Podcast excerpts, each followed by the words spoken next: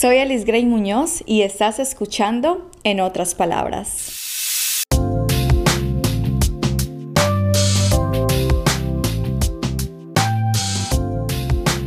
Este es nuestro segundo episodio de la serie Prioridades en Dios. Y para resumir el episodio pasado, hablamos sobre dos disciplinas. La primera es la disciplina de permanecer en Dios y en su palabra y la importancia que tiene tener un buen sistema de raíces.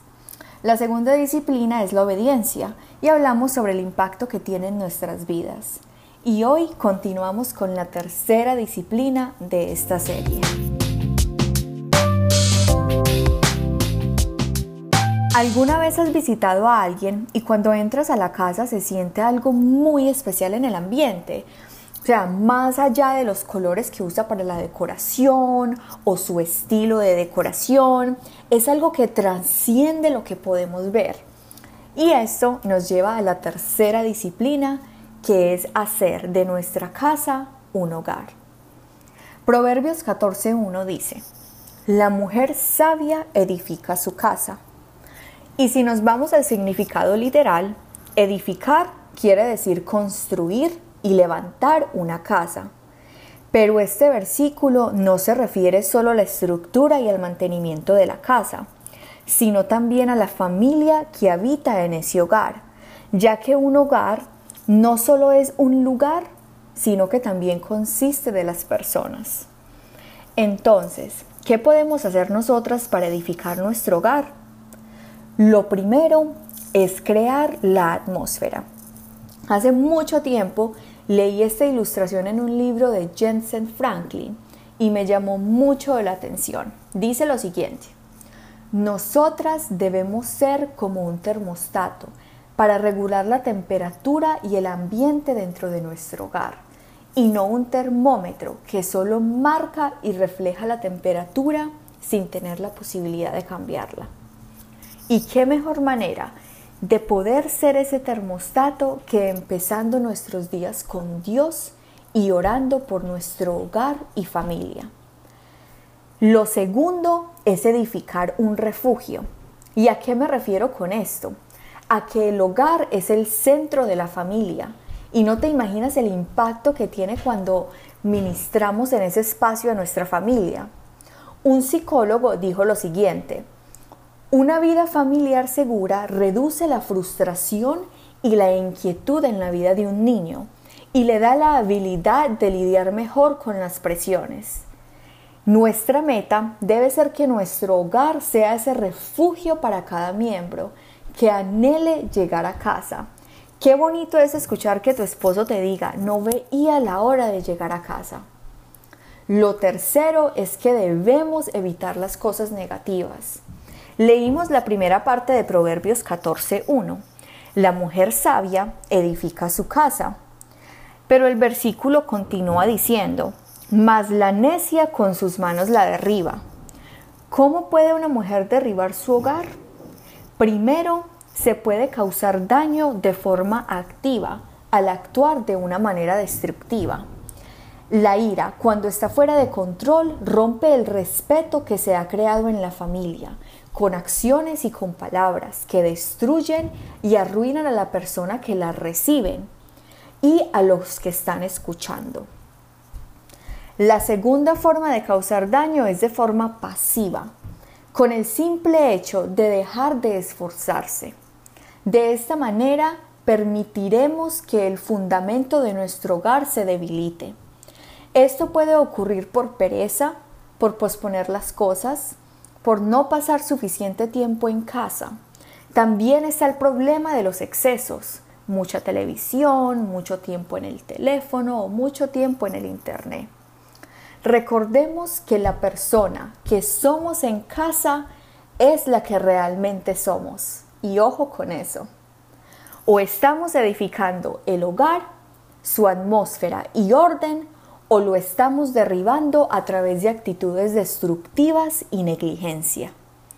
Si nosotras deseamos hacer de nuestra casa un hogar, ¿qué podemos hacer para ser usadas por Dios y crear el ambiente que Él quiere para nuestra familia?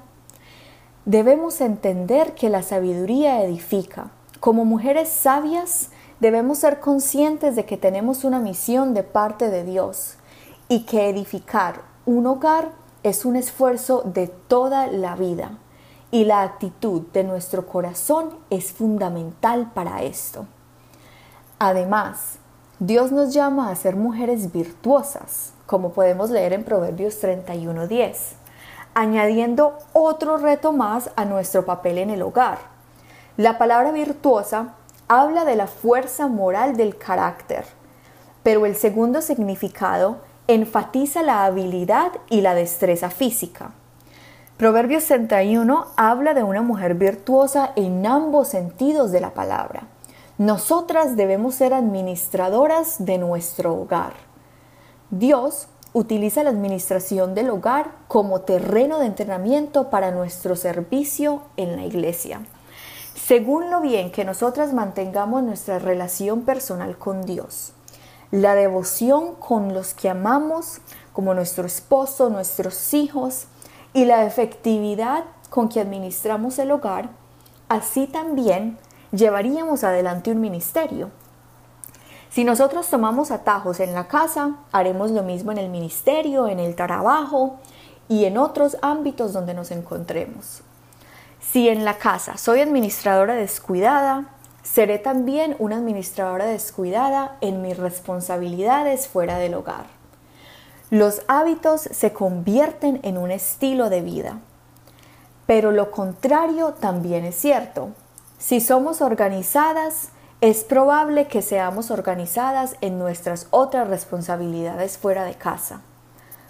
Jesús dijo en Lucas 16:10, y voy a leerles la nueva traducción viviente.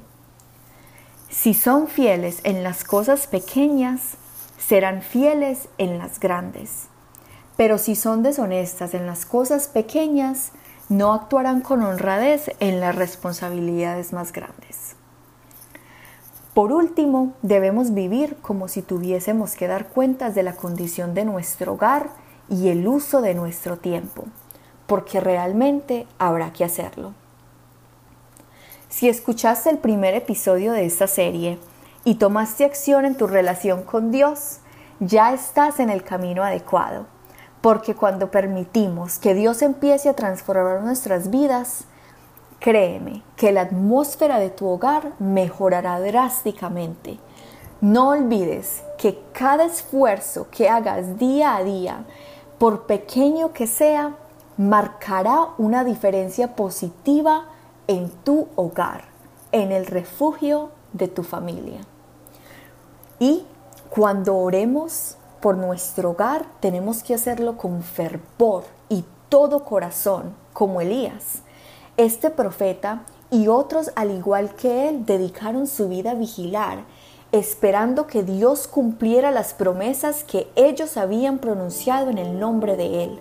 Nosotras tenemos que ser así de fervientes en hacer de nuestra casa un hogar y en cuidar a las personas que lo habitan. Entonces, podremos ver y celebrar cuando Dios de su parte contesta, bendice y cambia.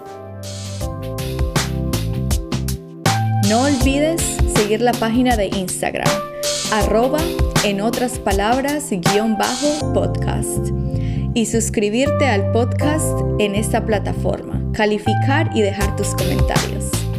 Hasta la próxima.